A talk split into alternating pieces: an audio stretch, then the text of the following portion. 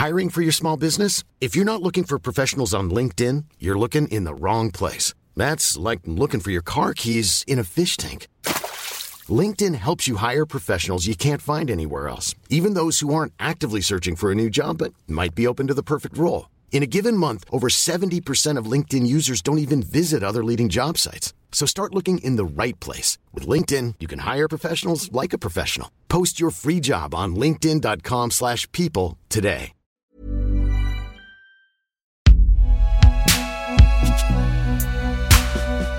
Une production Binge Audio, évidemment.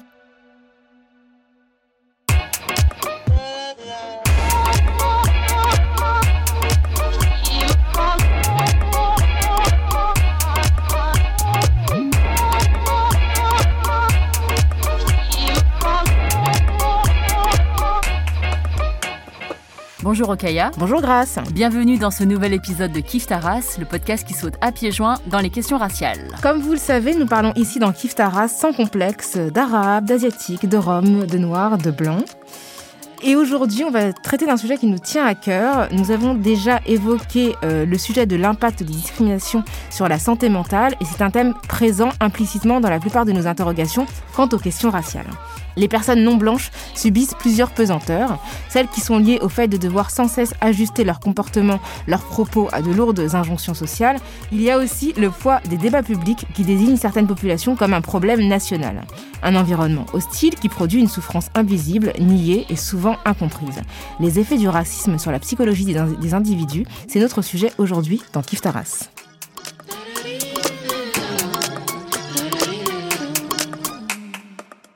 Pour en parler avec nous, nous avons invité une femme qui se décrit comme un médecin engagé, Fatma Bouvet de la Maisonneuve. Bonjour Fatma. Bonjour. Merci d'être là avec nous. Merci Bonjour, pour votre invitation.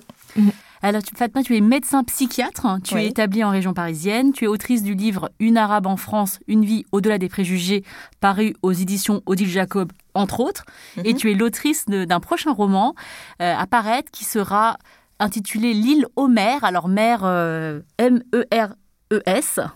Maman. Maman, voilà. et qui sera publié aux éditions du Pont Neuf. Oui, tout à fait. Alors, Fatma, c'est la première fois qu'on te reçoit. Donc, sache que dans Kif Taras, on a un petit rituel. On demande à nos invités s'ils ou elles se situent euh, sur le plan racial. Par exemple, Grace est perçue comme une femme asiatique et moi comme une femme noire. Est-ce que toi, tu te situes? Et si oui, comment? Très honnêtement, je ne me situe. Je pense que je me situe pas. je me situe comme je suis. Il m'arrive parfois de réaliser effectivement que je suis une minorité, mais je je vis pas avec ça, quoi. Et je pense que c'est aussi ça la question de du décalage lorsque je suis arrivée, parce que je suis une immigrée. Et donc, je me suis jamais rendu compte, en fait, que j'étais. Euh, je me disais pas tous les matins, je suis une arabe, je suis une tunisienne, je suis bronzée, tout ça. Et donc, euh, je vis euh, naturellement ce que je suis. Donc, je me situe pas. Je sais pas si je réponds. C'est un piège. Hein, je m'étais pas, pas préparée. piège. Non, non, non, mais c'est vraiment justement c'est cette liberté-là aussi qu'on non, non, non, chérit. Euh. ouais, ouais, non, je me voilà. Mais parfois, c'est vrai qu'il y a des situations, où je me dis, ben zut, j'ai oublié que j'étais arabe, quoi. Euh, c'est ça. Il y a des gens qui n'oublient pas. voilà. Qui te le rappellent. Oui, tout à fait. voilà. Mm.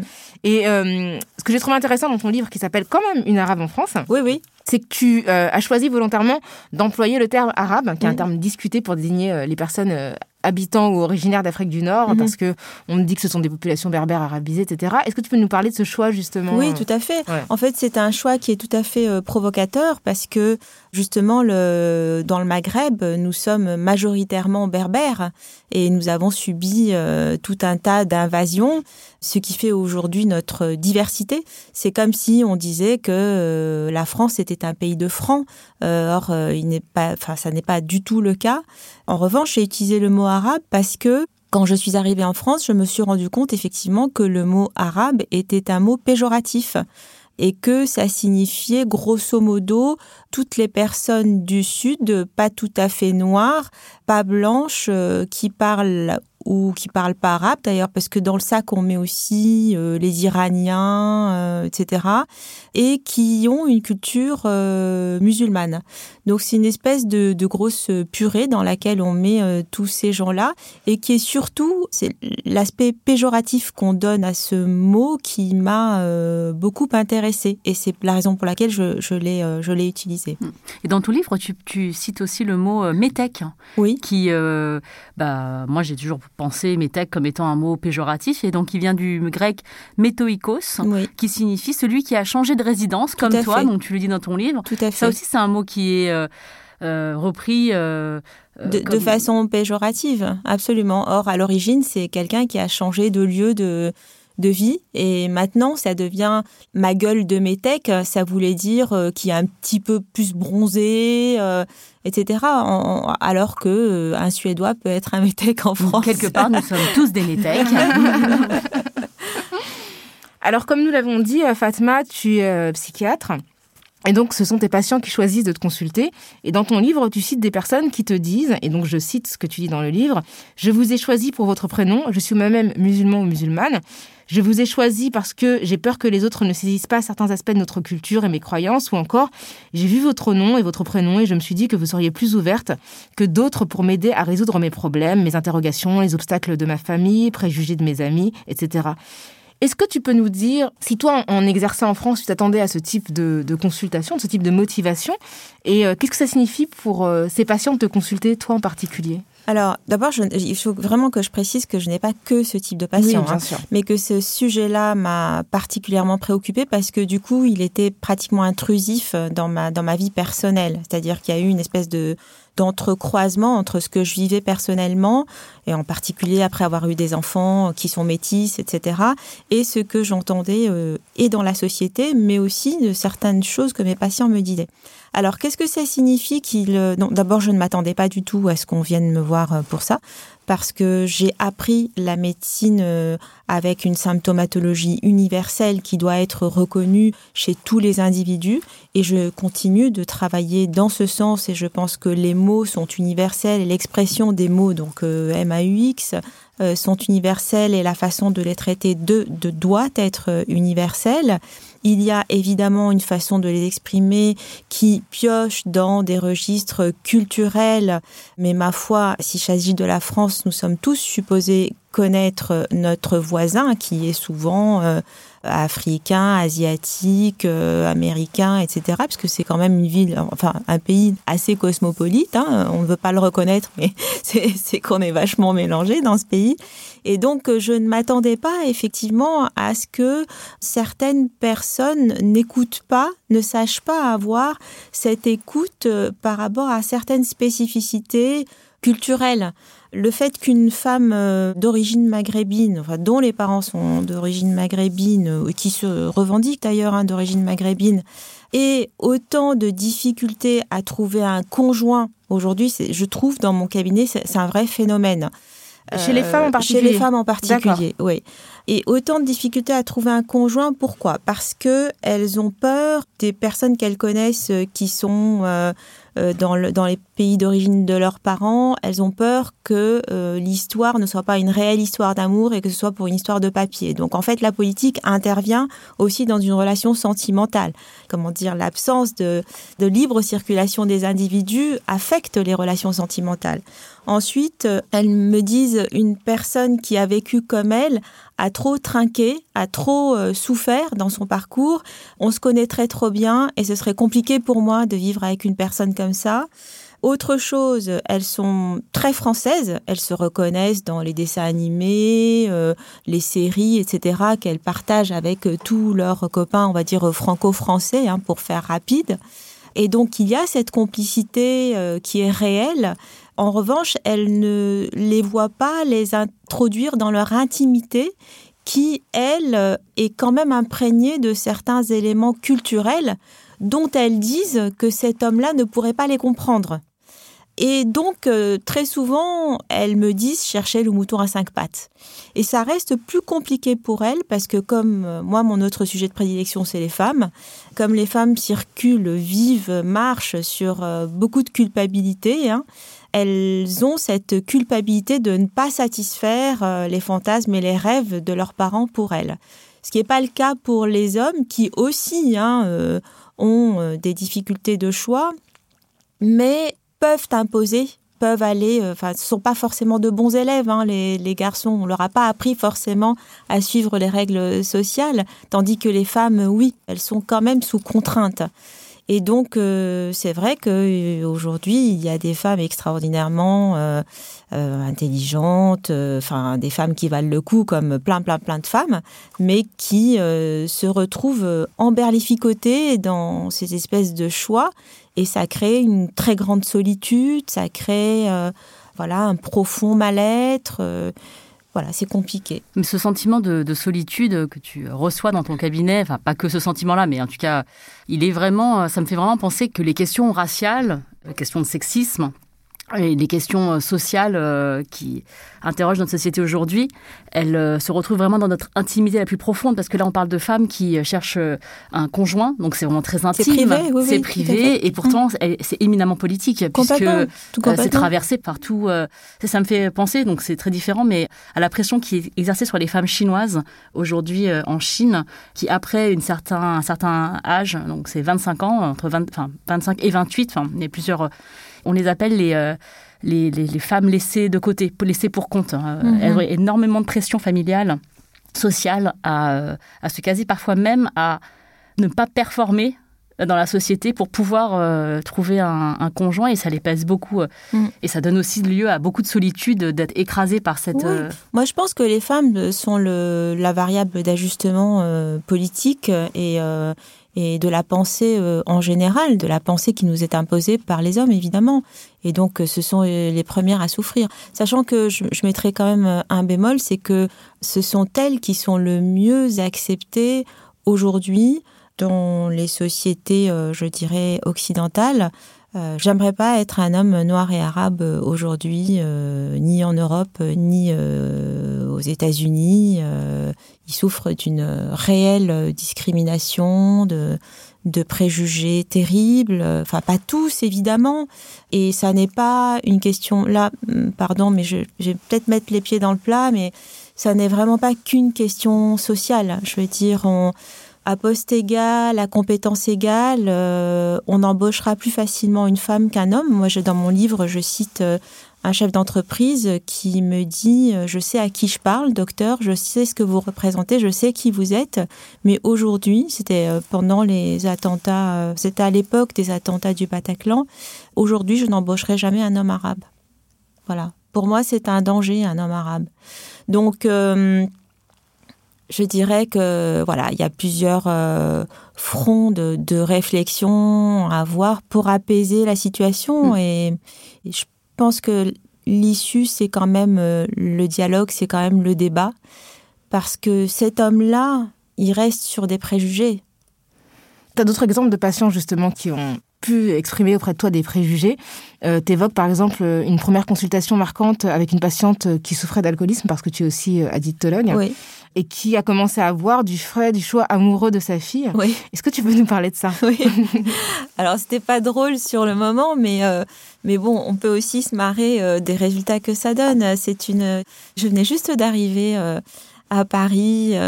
J'étais fraîchement, voilà attachée dans un service où je, je, reçois parmi mes premières consultantes une, une femme qui vient pour un problème d'alcool et qui bon me voit. Je, je, je pense avoir euh, une tête euh, assez euh, voilà caractérisée maghrébine en tout cas du sud quoi et avec mon prénom donc Fatma aussi qui est un, sujet en soi. Et donc elle me dit qu'elle a commencé à boire parce que son sa fille vivait avec un, un musulman. Elle m'a dit musulman. C'était déjà voilà ça devait être en 95 il y avait déjà le mot musulman et qu'elle avait rompu avec elle et que c'était le malheur de sa vie, etc. Et puis euh, au fur et à mesure, elle a, bon, elle a, on aime ses enfants, hein, on finit toujours euh, par abdiquer, euh, si je puis dire. Et elle a été invitée par la famille de, de son gendre. Et elle me dit, mais j'ai été très très bien reçue. En fait, ces gens-là, ils sont très gentils. en fait, ce sont des gens qui sont comme nous, quoi. Et bon, je suis rassurée. Maintenant, j'aimerais bien arrêter de boire. Voilà. Tout pour ça quand même, c'est dommage. Mm. En fait, euh, cette patiente, si elle est venue me voir, c'est effectivement parce qu'elle avait un problème d'alcool euh, qui s'est déclenché à l'occasion de cette contrariété et de ce conflit affectif. Mais euh, la maladie alcoolique existait de toute façon, de façon. il faut savoir que c'est une maladie. Je veux dire, c'est déclenché par une contrariété, par une émotion forte, etc. Mais c'est une maladie. ça n'est pas, voilà, ni un vice, ni une tare. mais c'était assez cocasse pour moi euh, que ça soit déclenché par ce fait-là. Mm. Voilà, je pense que c'est important de le oui, pas minimiser le fait que c'est effectivement c'est une maladie, complètement. voilà, même si euh, c'est complètement ironique et voilà, on peut en sourire, bien sûr. ça reste quand même grave. Euh, bien pour, sûr, bien pour sûr, bien sûr. Oui, c'était bien, bien de le préciser. et il y a dans notre manière, ma manière d'être acceptée, j'ai eu dans, dans le passé pour être acceptée internaliser des clichés pour euh, bah, pour, ne pas qu'on me le reproche, c'est comme préparer sa défense avant, euh, même qu'on euh, m'attaque. Hein. C'est de dire, de rire aux blagues racistes, de, faire de ce qu'on appelle de l'autodérision, c'est-à-dire, alors que je trouve pas ça du tout drôle, mais je vais rire à, à des choses humiliantes pour me mettre du bon côté des personnes qui rient et pas du côté de la, la personne qu'on humilie. Est-ce que cette cette forme de, de, euh, résistance, euh, parce que tes, patients te parlent de faire une guerre à eux-mêmes. Bien sûr, et de l'épuisement à être français. Mais tu vois, moi, c'est ça que j'ai découvert. Moi, pas, je n'ai pas du tout grandi avec ce filtre-là. Et donc, euh, je pense que ce que viennent chercher certaines personnes chez moi, beaucoup. Hein. Hier encore, il y a une fille qui, enfin, une patiente que j'avais pas vue depuis six ans, qui m'a téléphoné. Elle m'a dit, je, vous, vous, euh, vous êtes, vous êtes à l'aise. Euh, c'est parce que je n'ai pas eu à m'adapter à ça. Je ne vois pas pourquoi je m'adapterais à ça. Moi, je suis une immigrée. Hein. moi, j'ai grandi euh, en Afrique du Nord, je parle arabe, j'ai une culture arabe, je, enfin, voilà, tunisienne, je maintiens ça dans ma famille, autant que la catholique, parce que mon mari est catholique, on fait toutes les fêtes, voilà la, culture, euh, jamais je n'ai eu à m'en cacher. Ça n'est pas un problème pour moi. Ce que je découvre avec mes patients, enfin ce que je découvre euh, depuis maintenant bientôt 26 ans, hein, c'est justement cette espèce de d'énergie énorme que ces personnes ont mise à se mettre au banc de la société, voire à s'effacer. Et c'est ça, en fait, qui revient en boomerang lorsqu'ils sont adultes. Et lorsque certaines personnes, comme euh, moi, vous, d'autres, euh, parlent, comme ils disent, sans complexe entre guillemets, hein, je, on voit pas mes doigts, mais, mais quel complexe, en fait? Moi, j'ai envie de leur dire, mais quel complexe? Et eux, ils savent ce que c'est que ce complexe, parce que c'est le complexe d'avoir grandi dans un pays qui n'ont jamais ressenti comme le leur, et qui ne leur a jamais renvoyé ce sentiment d'appartenance, et surtout du fait de parents qui leur ont toujours dit de se fondre dans la masse. Je ne sais pas si vous vous souvenez dans le documentaire de Stéphane Mercurio, mais il y, en a un qui dit Non, j'ai fait ce qu'il faut pour mes enfants, euh, ils ont les noms qu'il faut. Ça veut dire quoi les noms qu'il faut? Ça veut dire c'est ni Mohamed euh, ni Fatma quoi. Même s'il avait très envie d'appeler son fils Mohamed, bah il fallait pas. Bah, c'est ça, c'est ce dont tu parles, c'est l'effort qu'on fait pour se conformer ah à euh, ce qu'on imagine en fait, en tout cas ce qu'on nous présente de manière complètement implicite, mais qu'on comprend très bien de ce qu'est être un Français, être un Français, être une Française. Et du coup, euh, c'est ça, ce que je trouve intéressant, c'est vraiment la, la différence qu'il peut y avoir avec toi qui a grandi dans un environnement où tu étais tunisienne, où la plupart des gens étaient tunisiens, euh, et qu'il n'y avait pas de problème en fait par rapport à une majorité qui te posait des questions sur qui tu étais. Voilà. Et quand tu es en France, en fait, on te perçoit comme quelqu'un qui est originaire d'un pays que tu connais très mal, hein, souvent. Et euh, en même temps, tu fais officiellement partie de la population majoritaire. Mais tu sais que dans toutes tes interactions quotidiennes, tout te renvoie à un ailleurs que tu maîtrises très peu. Et c'est très compliqué parce qu'en fait, toute l'énergie que tu passes en permanence à t'ajuster, à la fois pour satisfaire tes parents et à la fois pour satisfaire la société majoritaire, c'est. Et, là, là, tu parles de ceux qui sont nés ici. Exactement. Ouais, ouais, tout à contrairement à toi. C'est-à-dire que toi, tu sais d'où tu viens, tu as un pays d'origine. Voilà, si on parle de la Tunisie, t'es pas vexé en fait. Parce que tu. Ah non, tu vois ce que je veux dire moi, ça me vexe absolument pas qu'on me demande d'où tu viens. Oui, parce que je tu viens quelque part en fait. Mais oui, mais, mais j'ai énormément, j'ai énormément de patients qui me disent euh, mais pourquoi on me demande d'où je viens? Et j'ai envie de leur dire mais euh, et pourquoi vous ne diriez pas que vous êtes d'origine marocaine? Parce mais non, fait, mais moi, je, je sais, je sais. Ouais, tu vois Oui, Ouais. mais je comprends, je Ouais. comprends tout à fait. Mm. Parce que, en fait, ça leur renvoie. Et en plus, euh, il faut quand même connaître l'histoire des individus. Enfin, vous, vous, je- vous êtes toutes les deux nées ici, euh, je suppose. Mais ça renvoie forcément à quelque chose de péjoratif. Tandis que quand on me demande à moi euh, d'où je viens, je, moi, je ne vois pas pourquoi ce serait péjoratif. Mm. Mais eux, ils ont grandi avec ça. Ils ont, d'ailleurs, une des patientes, euh, euh, encore une fois, du, du doc, parle du Maroc comme d'un lieu qui a été présenté comme euh, le lieu de tous les malheurs par ses parents. Et c'est intéressant parce qu'en même temps, on n'a pas envie de dire que euh, c'est négatif de venir d'un autre pays. Moi, je suis originaire du Sénégal, j'aime bien le Sénégal, j'adore, c'est super, j'aime beaucoup ma culture d'origine. Mais c'est vraiment la négation de qui tu es, c'est-à-dire que on te parle comme si tu étais venu, alors que cette action de déplacement, tu ne l'as jamais expérimentée. ça, Et oui. du coup, on te cale Oui. un truc sur toi Ouais. que tu connais pas en fait. Ouais. Et de la même manière qu'on parle d'un mythe de la crise de la quarantaine où les, euh, les hommes euh, changent de femme pour euh, euh, s'acheter une voiture, Et les femmes aussi. hein. et les femmes aussi, hein, euh, euh, Les femmes aussi peuvent changer d'homme. hein. Il y a aussi euh, de plus en plus cette, euh, cette, ce mythe de la crise euh, identitaire où euh, j'entends beaucoup de gens dire euh, bah, j'ai rejeté mes origines euh, pendant Ah oui, X années, tout à je, fait. je détestais tout ce qui avait attrait à Mm. cette, euh, cette culture d'origine de mes parents parce que c'est souvent des personnes qui sont ici euh, en France depuis euh, très petites. Et euh, aujourd'hui, je découvre à quel point, euh, eh bien, je, je n'avais aucune raison de, de, de- Voilà. de- Il y a une sorte de, ils appellent ça comme un, un éveil en fait, Bien un sûr. éveil à tes origines. Et, Bien sûr. et ça se passe. Il y a un âge aussi maintenant qui se. c'est- c'est- Je pense que c'est aussi dû au débat public, Mm. au débat Ouais, va- que- qui est venir, instauré Mm, là mm, mm. actuellement. Bien sûr, il y a un âge, le fait d'avoir des enfants, Oui. c'est très révélateur. L'âge des parents aussi, hein, les parents qui, déclinent et qu'on voit partir avec toutes les traditions, etc. Ça, ça pose euh, de réelles questions. Mais, euh, mais je pense que le débat qu'on instaure aussi euh, est très important et il fait prendre conscience justement de l'égalité de la citoyenneté. Puis il y a aussi cette question des, euh, des brimades qui sont reçues par des personnes qui excellent professionnellement, mais qui parviennent jamais vraiment à être correctement rétribuées pour leur travail, voire qui stagnent professionnellement malgré leurs efforts. C'est quelque chose qui, qui revient dans plusieurs de tes patients qui sont d'origine nord-africaine. Comment ça les affecte psychologiquement et comment ils comprennent en fait justement cette différence de traitement? Ah ben ça les affecte psychologiquement. D'abord, ça atteint totalement leur confiance en eux. Totalement. C'est dévastateur. Ce sont des personnes qui parfois sont très qualifiées et qui ne croient plus du tout à leur, euh, à leur diplôme, à leur qualification, à leurs compétences. Ensuite, euh, ça crée forcément un, un déclassement par rapport à leurs euh, ambitions et la confiance en soi, le manque de confiance en soi, le fait de ne pas trouver sa place, le fait d'être euh, d'avoir ce sentiment d'être mis à l'écart et d'être disqualifié fait très souvent plonger dans, la, culpabilité et la dépression. Et parfois, on en arrive même à des tentatives de suicide, voire euh, à des suicides. C'est pas, pas banal du tout, hein. C'est pas banal du tout. Je sais pas si on peut revenir sur euh, ces personnes qui sont nées euh, ailleurs, et ça a un lien aussi avec ce que je dis sur les brimades, c'est que leur grand malheur aussi, c'est de ne pas être reconnus dans le pays d'origine de leurs parents. Moi, je me souviens quand je vivais en Tunisie et en été, on se disait oh là là, euh, les immigrés, parce qu'on se marrait en disant les immigrés, euh, les immigrés vont venir envahir nos plages, euh, etc. C'est horrible. Et ouais, ouais, on Les disait pauvres. ça.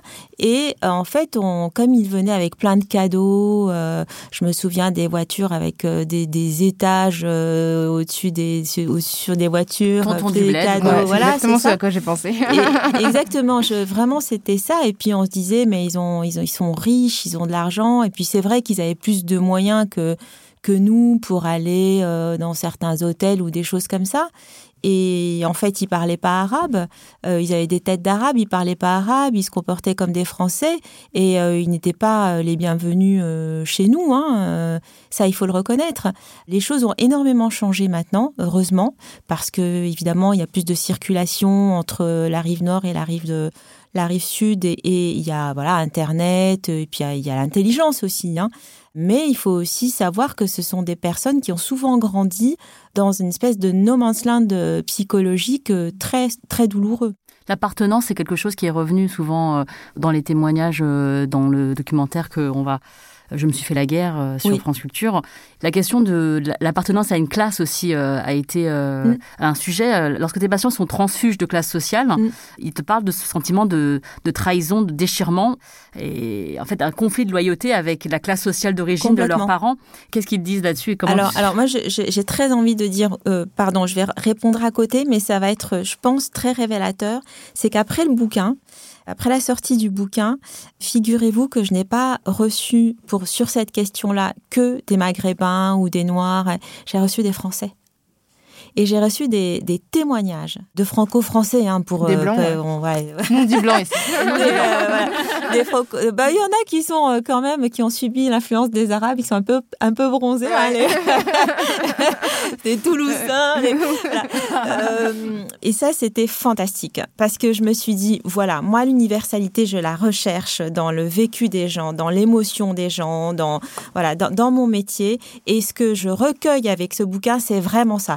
Et j'ai reçu des médecins, euh, des chercheurs, j'ai eu des témoignages d'élus qui me disaient je viens du fin fond de la Cambrousse, euh, mes parents étaient ouvriers, machin tout ça. Et maintenant quand je retourne au village, j'ai honte. J'ai honte parce que je suis sur Paris, parce que j'ai un très beau travail, euh, je vis très confortablement, mais en même temps, je me sens tellement peu à l'aise dans les milieux parisiens. Je me suis fait inviter à droite, à gauche, dans le milieu germano-pratin, etc. Je me sens pas bien parce que je sais qu'on me regarde de travers, parce que je n'ai pas les codes vestimentaires qu'il faut, parce que, vous voyez, donc en fait, oui, certes, la question de ceux qui viennent du Sud est, est réelle, mais la campagne française aussi. Donc la question sociale et la question des transfuges de classe, elle est vécue avec la même culpabilité. Je me souviens d'une patiente qui est venue me voir à la suite de l'enterrement de sa grand-mère. Ça a été un choc parce qu'elle a un super job ici. Elle a fait des études brillantes, etc. Et à l'enterrement de sa grand-mère, eh ben, euh, eh ben, elle, a vu les gens. Elle a vu une partie d'elle-même qu'elle a laissée dans ce village et qu'elle avait oublié pendant euh, toute sa vie d'adulte et de femme et d'étudiante et d'experte, etc. Et boum, ça lui revient en boomerang. Euh, et elle est à Paris, elle se fait inviter par voilà des milieux intellectuels et tout, euh, où elle se sent jamais bien non plus. Hiring for your small business? If you're not looking for professionals on LinkedIn, you're looking in the wrong place. That's like looking for your car keys in a fish tank.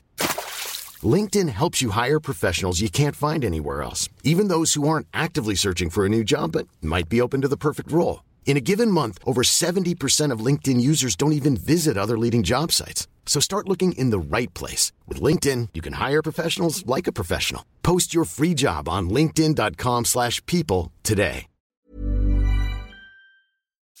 Mais la question est là, c'est comment... Euh, parce que j'en ai conscience, j'ai enfin, j'ai le sentiment, je suis quasiment sûr d'en avoir vraiment, vraiment une, une conscience pleine. Mais euh, comment réparer ou comment mm. faire, c'est moi je n'y arrive pas à chaque fois qu'il y a une élection présidentielle, mhm. euh, on, ne peut pas ne pas se sentir différent. À mhm. longueur de temps, on est Qu'est-ce que ça vous fait euh C'est euh, oui, c'est quelque chose qui est fort parce que vous allumez la télé mhm. et paf, il y a quelque chose qui vous touche obligatoirement. Et comment ça vous touche? C'est ça qui, ah mais c'est mais c'est c'est très en tant que, que psychiatre parce que moi, ça me pèse beaucoup. Oui, je, ah, je, je, le sens bien. Je, ne peux pas, je ne peux pas me m'enlever ou en tout cas me m'extraire des médias, par exemple. C'est, je m'énerve contre la télé. Je parle souvent aussi, comme si j'étais invité sur le plateau, en argumentant. Ça fait des, des nœuds dans l'estomac parce qu'on se sent encore euh, bah, rien en fait. C'est ça le, la question. C'est la situation. Enfin, ma situation moi, en France, c'est que j'ai l'impression de me sentir rien. Comment se sentir dans une cité dans laquelle, à longueur de temps, on vous dit que vous mhm. n'appartenez pas à cette cité? Alors justement, c'est un thème que tu évoques dans ton livre. Tu parles du débat qui blesse. Quels effets ont les discours politiques euh, répétés sur la santé mentale des personnes qui se sentent visées parce que, notamment, supposées euh, musulmanes? Oh là là, je trouve qu'on vit euh, en ce moment une période d'une violence inouïe. Je ne sais pas ce que font les institutionnels. Je ne sais pas ce que fait le CSA. Je pense qu'ils ne se rendent pas compte des dégâts sur les individus, qui soient d'ailleurs euh, d'origine euh, étrangère ou même euh, les autres, hein, parce qu'on se mélange. Hein. Ils ont oublié qu'on se mélangeait, on s'aime, on se marie, on a des enfants, enfin on se marie ou pas, ou on fait des enfants ensemble et ça crée... j'ai entendu des choses enfin, qui relèvent de propos qu'on pourrait entendre en, Afrique du Sud au moment de l'apartheid, enfin de, parler de, de l'évidence du lien entre la délinquance et les Noirs et les Arabes. Enfin, je sais pas, je veux pas leur faire de la pub parce que c'est horrible, mais récemment, quelqu'un aurait dit, euh, a dit, parce que je l'ai entendu, comment voulez-vous que le niveau soit bon alors qu'il y a 75% de noirs et d'arabes dans les classes euh, et ça passe à la télé et mais c'est pas régulé et puis enfin et, du coup, tes patients, qu'est-ce qu'ils te disent par rapport à ce qu'ils ressentent par rapport à ces, à ces propos, ces discours publics? Mais c'est dévastateur, c'est dévastateur pour eux. Euh, beaucoup aujourd'hui n'écoutent plus la télé. Hein. ça, c'est il faut vraiment que les télés le sachent. Hein. Euh, je veux dire, elles sont en train de perdre en audience euh, aussi beaucoup à cause de ça. Je pense que leurs auditeurs ne sont que des gens acquis. D'ailleurs, voilà, les, jeunes ne regardent plus la télé parce que justement, il y a des, il y a des débats comme ça qui sont violents et en plus stériles. Parce que si encore ça pouvait, euh, si on pouvait avancer sur le débat, mais c'est stérile et c'est douloureux. Moi, je m'identifie totalement à ton patient là. Quand j'ai écouté ce documentaire sur France Culture, je me suis dit mais moi aussi, je parle à la télé quand mm. quand j'entends ces gens et je me sens tellement fatiguée. En fait, dès qu'ils ouvrent la bouche, mm. je suis fatiguée. Je mm. suis je suis lessivée. Je me dis mais comment En fait, ils mettent 30 secondes à dire une bêtise et il faudrait, euh, je sais pas, des, des, 3 heures avec un sociologue pour déballer en fait ce qu'ils viennent de dire. Tu vois moi, moi, je pense qu'il faut même des années pour euh, réparer le, le, choc que ça fait. Voilà, moi je me souviens du, du débat d'entre-deux tours entre Le Pen euh, et Macron. le lendemain, j'ai reçu un patient qui est en couple avec une, une Cambodgienne, je crois. Euh, sa petite fille de, de 8 ans euh, était en pleurs. Elle lui disait, mais ça veut dire que si Marine Le Pen passe, on va devoir partir de France avec maman. C'est-à-dire, elle avait déjà intégré son identité euh, et sa proximité avec sa mère que comme son père était euh, franco-français, donc euh, lui resterait en France et la petite devrait partir avec sa mère. Donc et ça, ça met, je veux dire, ça impacte un enfant. Comment on peut grandir avec des paroles tranquillement avec des mots pareils? Donc oui, ce sont des mots blessants on a envie de participer à ces débats, mais il faut quand même aussi dire qu'il y a une sorte d'endogamie parce que vous avez des émissions trash, voilà, type, enfin voilà, les chaînes qu'on connaît, mais vous avez des émissions qui sont, disons, plus euh, acceptables ou euh, voilà, plus intellectuellement dites intellectuellement plus honnêtes. Mais euh, dans ces émissions-là, ce sont toujours les mêmes personnes qu'on invite, d'ailleurs qui se révèlent être expertes de, de 150 sujets. et ce sont toujours les mêmes personnes qu'on invite pour toujours avoir le même discours.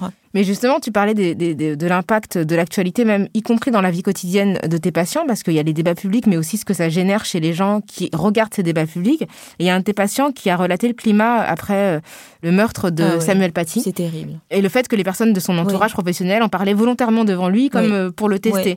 Et en fait, moi, ça m'a rappelé euh, ce que m'a raconté une personne de mon entourage qui, elle, est d'origine tunisienne, mais voilà, elle est, née, elle est née en France. Et elle me disait que lorsqu'il y avait eu la, la minute de silence après les attaques de enfin les attentats contre Charlie Hebdo et l'hypercacher, pendant la minute de silence, ses collègues scrutaient son visage mhm. pour voir en fait de quelle manière elle allait réagir.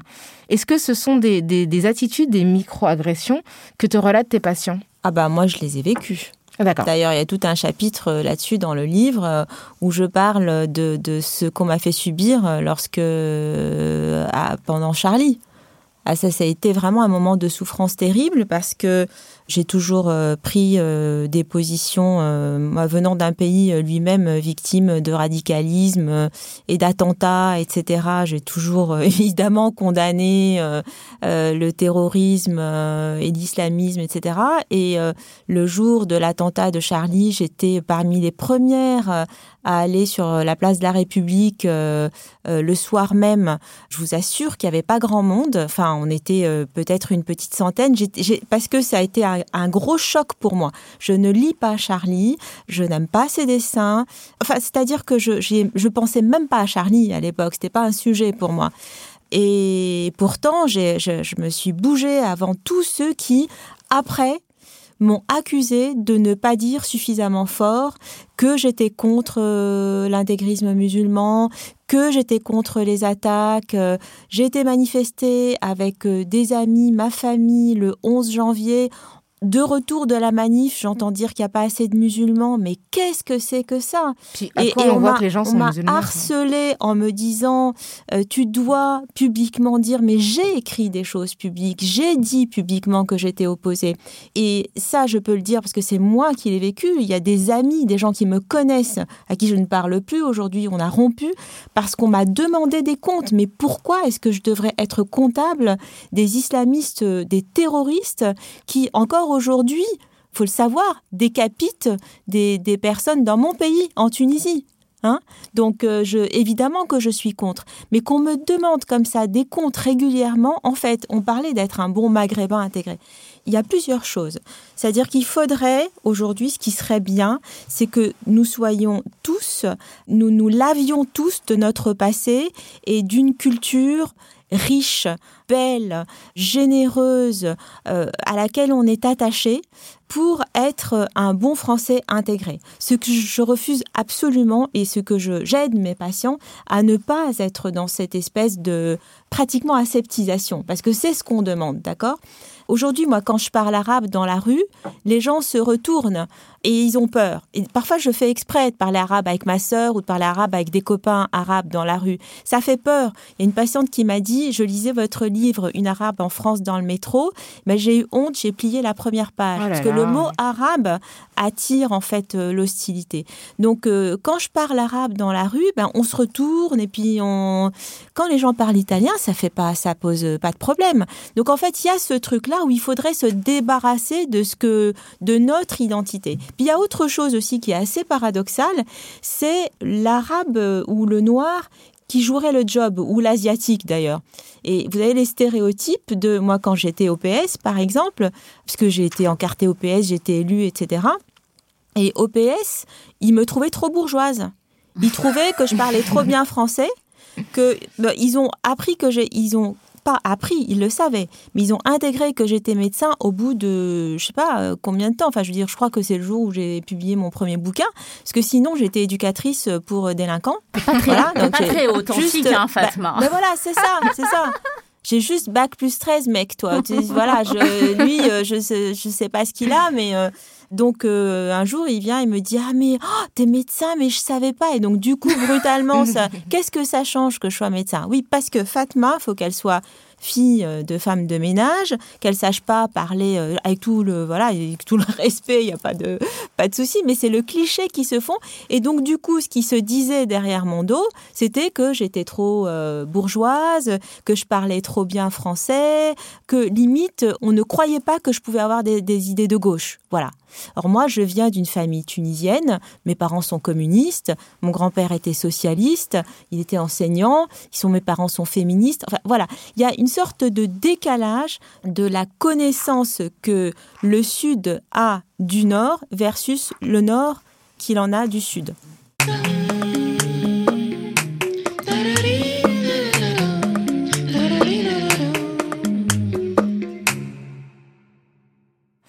On parle de la question des débats publics et comment ça affecte euh, aussi bien euh, les personnes dans leur sentiment d'appartenance à la France et puis les gens de leur entourage dans la défiance qu'elles peuvent exprimer euh, à leur égard. Est-ce que d'une certaine manière, le débat public doit se transformer pour permettre aux gens de se sentir bien en France? Mais bien évidemment, enfin, je, je vais le dire autrement, mais je pense que, un, le débat public doit s'ouvrir à d'autres personnes. Enfin, c'est-à-dire ce qu'on appelle le débat public, c'est aussi beaucoup euh, ces vecteurs qui sont très écoutés euh, ou qui sont très suivis, mais qui doivent absolument changer d'interlocuteur. Enfin, changer. Il faut qu'il y ait un voilà un turnover. Il ne faut pas qu'il y ait toujours la même pensée. Il y a énormément de penseurs. Moi, je peux vous donner euh, plein de noms de penseurs aujourd'hui qui pensent autrement que ceux qu'on appelle sur les plateaux télé. Il y a la question religieuse qui, à mon avis, parasite tout. Mais bon, mon rapport avec la religion est particulier. Mais moi, je ne comprends pas pourquoi, lorsqu'il s'agit d'un débat sur l'identité, on fait venir un imam, par exemple. Ça, je comprends pas. Parce qu'en fait, euh, je croyais que la France était laïque et la majorité euh, des Français, euh, y compris de pratiques musulmanes ou autres, ou voilà, juives, etc., sont tout à fait à l'aise pour parler de leur culture et de leur identité sur un registre laïque. Ça aussi, c'est un biais. C'est-à-dire, c'est un biais qui est Enfin, ça crée une perversion euh, dans le dialogue, en fait. Et je pense qu'il faut qu'on laisse aussi des tribunes à monsieur, madame, tout le monde pour casser les clichés casser les clichés sur euh, bon, la question des banlieues et de la violence dans les banlieues, euh, sur les questions de la, du communautarisme. Il existe le communautarisme, mais il existe aussi parmi les personnes de classe aisée, aisée mm. comme on l'a su récemment avec tous les scandales. mais le communautarisme, je ne sais pas, 25% des femmes d'origine maghrébine de France épousent des franco-français, c'est-à-dire des athées ou des catholiques, ou euh, voilà, il y a l'exogamie existe. Euh, je pense qu'il faut donner la parole à ces gens-là pour montrer une réelle image de la France. Tout en disant ça, je suis pas du tout euh, dans la naïveté de, de croire qu'il n'y a pas de repli identitaire. Je pense qu'il existe, mais je mets ça sur le compte d'une de ce qu'ont vécu ces gens-là. Voilà, c'est mm. ça, de ce qu'ont vécu ces gens-là dans, dans, leur histoire. Alors, dans un tel contexte, comment euh, tu permets à tes patients de se ah sentir légitimes ah oui, oui, bien alors que le discours public les, les, agresse en permanence Ah oui, alors e, effectivement, ce sont des personnes donc, qui souvent viennent pour d'autres raisons. Euh, c'est ça qui est intéressant, et en particulier souffrance au travail ou difficultés en couple, parce que couple mixte, machin, ou couple arrangé. Voilà et donc euh, qui viennent souvent pour euh, une symptomatologie particulière qui relève de la douleur morale, de l'anxiété, mais mm, voilà, manque de confiance en soi, dépression, anxiété. Et quand on creuse, il y a toujours cette question de, du syndrome de l'imposteur, du manque de légitimité, de manque de confiance en soi par son identité, de par son identité. Et que ce sont des personnes qui ont toujours appris à courber les chines, à, accepter que d'autres passent avant elles euh, pour des promotions, etc. Et là, tout mon travail est justement de leur faire pointer du doigt la réalité des faits, c'est-à-dire de comparer ce qu'ils vivent ou les pensées qu'on introduit dans leur esprit, et c'est ça où se trouve la perversion, c'est-à-dire qu'on impose à quelqu'un de penser qu'il est inférieur, et la réalité des choses, c'est-à-dire que c'est une personne qui a fait des études, qui est compétente, qui a une famille, qui a tué personne, qui a fait de mal à personne et qui est tout à fait légitime pour demander une promotion ou demander un changement de poste. Donc je travaille beaucoup sur la confiance en soi et je travaille beaucoup sur le réapprivoisement de ce que l'on est, de ce qu'on charrie, d'une éducation. Et lorsque le parcours est un parcours de résilient, je leur dis, mais chapeau, je, moi, j'aurais jamais fait comme vous. Et là, ils réalisent, ils disent, ah mais oui, docteur, c'est vrai. En fait, pour moi, c'était c'était normal de souffrir comme ça. Mais non, c'est pas hmm. normal. C'est pas normal de souffrir comme ça. Ce que vous avez vécu est traumatisant. Voyez Et donc tout ça, il y a un mot que je n'ai pas utilisé et qui relève du registre de la psy, c'est parce que nous sommes dans une société, pour faire le lien entre le général et le psychique, où le déni de discrimination existe.